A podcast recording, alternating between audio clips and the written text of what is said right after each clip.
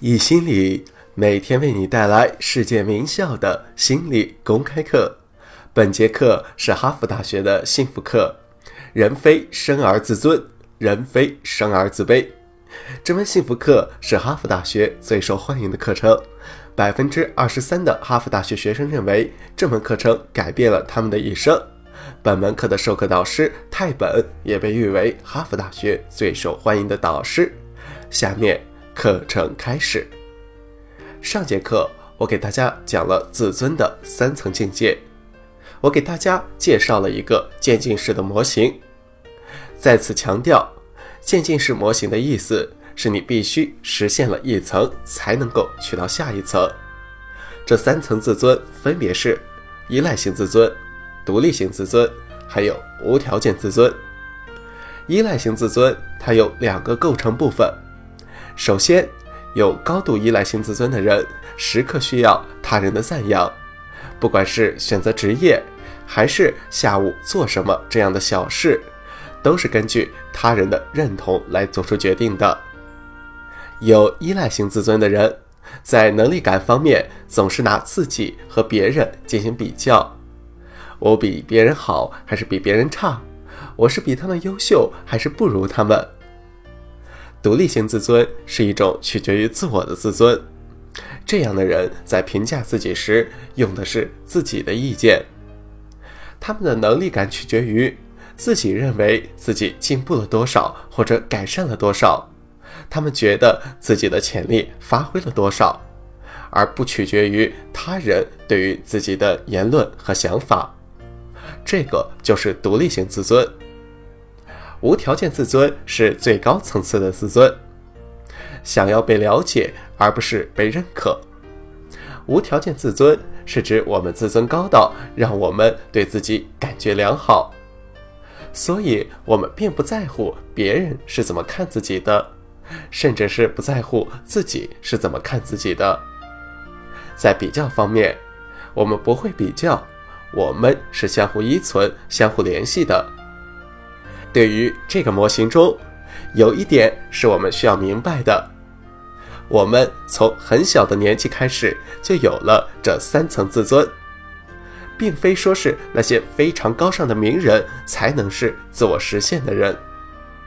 他们也并不是不在乎别人的看法，但是他们在大部分时候都是由自己决定做自己想做的事，和他人进行相互联系。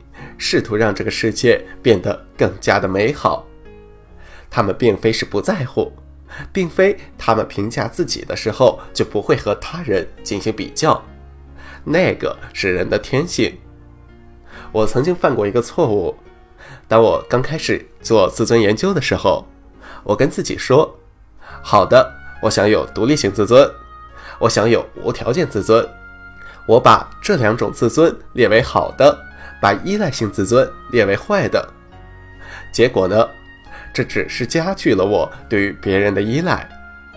因为当我们有违天性的时候，天性就会跟我们作对。就像第二节课说的一样，如果我跟自己说：“泰尔，别心急，别紧张。”结果是什么样的呢？我变得更加的焦虑，更加的紧张了。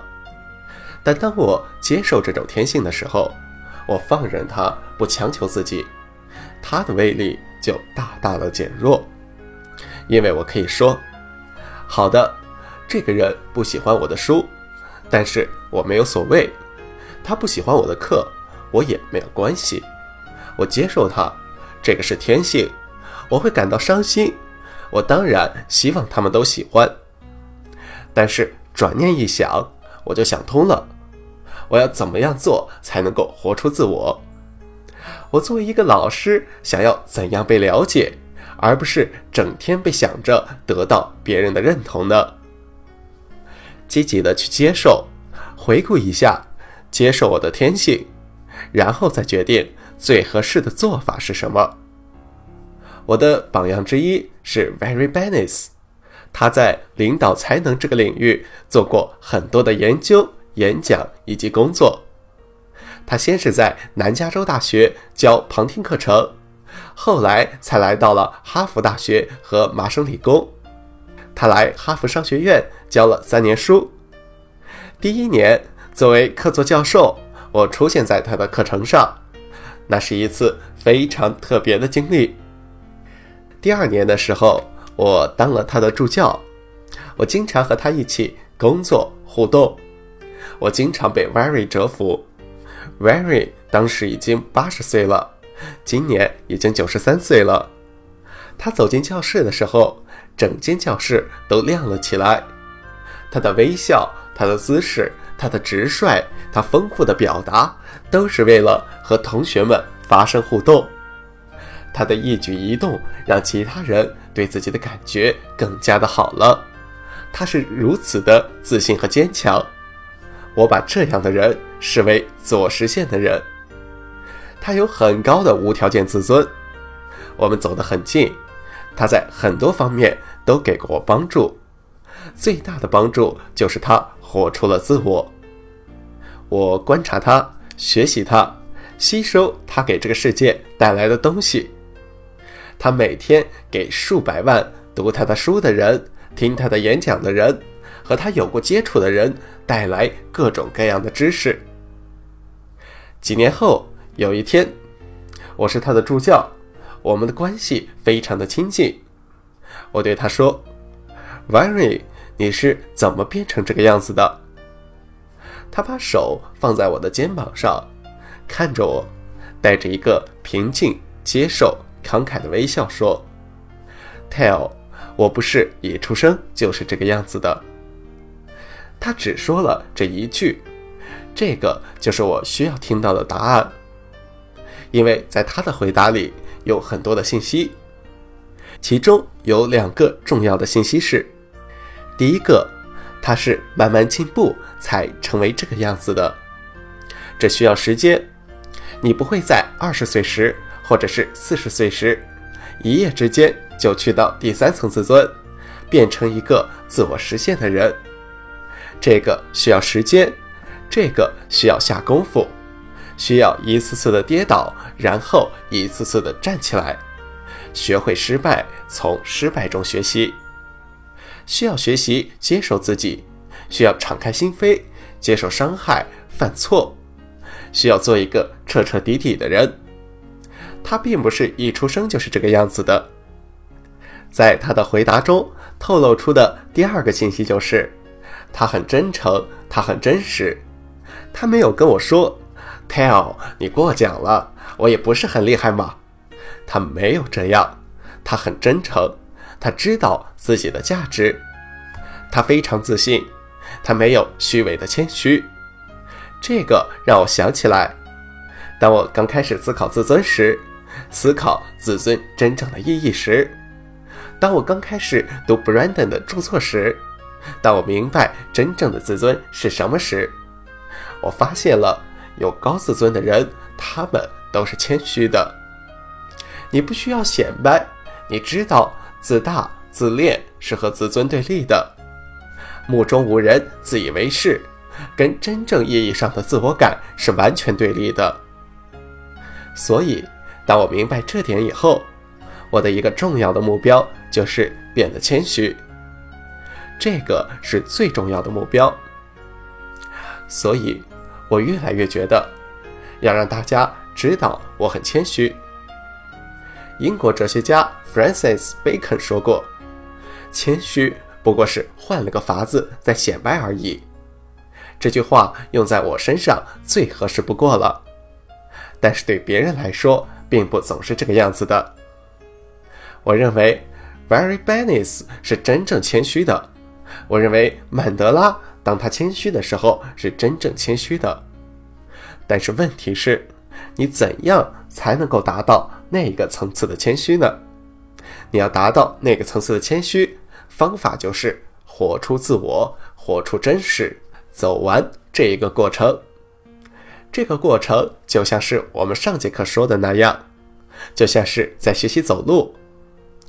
我们在刚生出来的时候，连走路是什么都不知道，但是慢慢的，我们能够站起来了。那时的我们还需要别人扶着，或者靠在什么东西上。比如说，我们靠着桌子，小心的走出了第一步。慢慢的，我们可以自己走了，但是我们还是要想着每一步应该怎么迈。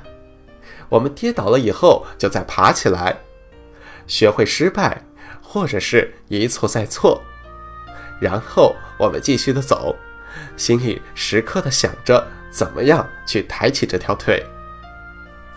当你观察婴儿走路的时候，你会感觉非常的神奇，他们需要调动很多东西才能够完成那样一个简单的动作，而过了一段时间之后。婴儿变得自信了，他开始跑了，他不再去想着怎么走或者怎么跑，因为他自然而然的就能够行走了。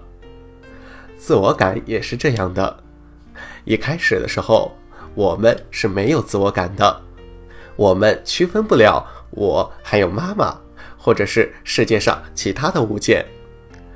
慢慢的，我们发展出了自我感。但是这个自我感是完全依赖于外界的，不管是身体上的还是心理上的，我们都依赖于父母、重要的大人、哥哥或者姐姐。然后过了一段时间，通常是我们进入青春期之后，我们开始获得独立。这个时候，我们开始渴望，渴望听到自己的声音，让别人听到自己的声音。青春期这个阶段很难，对于青少年来说很难，对于父母来说也很难。但是这个是自然的，这个是进化的必经之路。这个时候我们需要我们的界限，但是同时我们有的时候又需要打破界限，我们需要去试探现实，需要去确定自我。如果我们这么做，随着时间的过去。我们同时就开始了一个新的过程，这个过程就是真正的分化。这时候，独立的自我变得太过强烈，我们能够和他们产生联系。再一次引回到恋爱课中所讲的内容，Nathaniel Branden 说过：“我们越是独立，我们就越相互依存，然后我们进步。”这个需要很长的时间。如果我们没有依赖的一面，如果我们年少的时候没有得到任何的赞扬，我们的内心深处就会有更多的这种需求。回忆一下那个建成的模型，我们不能跳过这一层。通常，我们需要一个治疗师帮助我们找到无条件的自我关注，这样。我们就能够到达下一个层面，或者是我们需要一段关系，或者几段关系来帮助我们培养无条件的自我关注，这样子我们就能够到达下一层。如果我们在青少年时期，不停的有人叫我们安静、守规矩，阻止我们确立自我、活出自我，那么我们就不可能顺利的到达下一层。通常在以后的生活中，我们需要做的事情就是，首先来确立自己，就像是青少年那样，这样子才能够达到下一层。但是不管怎么样，这个过程都不会顺顺利利的。为什么呢？因为天下中没有完美的父母，天下中没有完美的成长环境，没有完美的老师帮助我们。自然而然的、顺利的通过这些过程，这个是不现实的，在地球中是不存在的。我们在艰苦中随着时间进步，克服困难、犯错、跌倒，然后再爬起来。我们在艰苦中随着时间不断进步，我们克服困难、犯错、跌倒，然后再重新爬起来，慢慢的。独立的自我、无条件的自尊就开始浮现，我们对自己更有信心。马斯洛曾经说过，他没有见过在四十五岁以下就能够自我实现的人，即使是那些自我实现的人，仍然还保留着一丝丝独立型自尊和依赖型自尊。这种自尊是不会彻底消失的，但是他在这个时候变弱了，他不再占据主导的地位。这时候的人不再执着于获得更多的赞扬，不会因为别人不喜欢他们就伤心欲绝，也不会因为自己不是最好的就伤心欲绝。他们接受了，他们会说：“赢了固然是好的，赢不了也无所谓。”然后他们会继续的前进。他们会问：“我怎么样才能够让世界变得更美好？”我怎么样才能够把积极情绪带给别人？马斯洛没有见过在四十五岁以下自我实现的人。，Snatch 说，人要到五六十岁的时候才能够酝酿出一段关系中的最高层次的情感。正如 Bennis 指出的，他并不是一生出来就是这个样子的，这个是非常重要的道理。本段课程到此结束，欢迎大家点赞、打赏、订阅我们。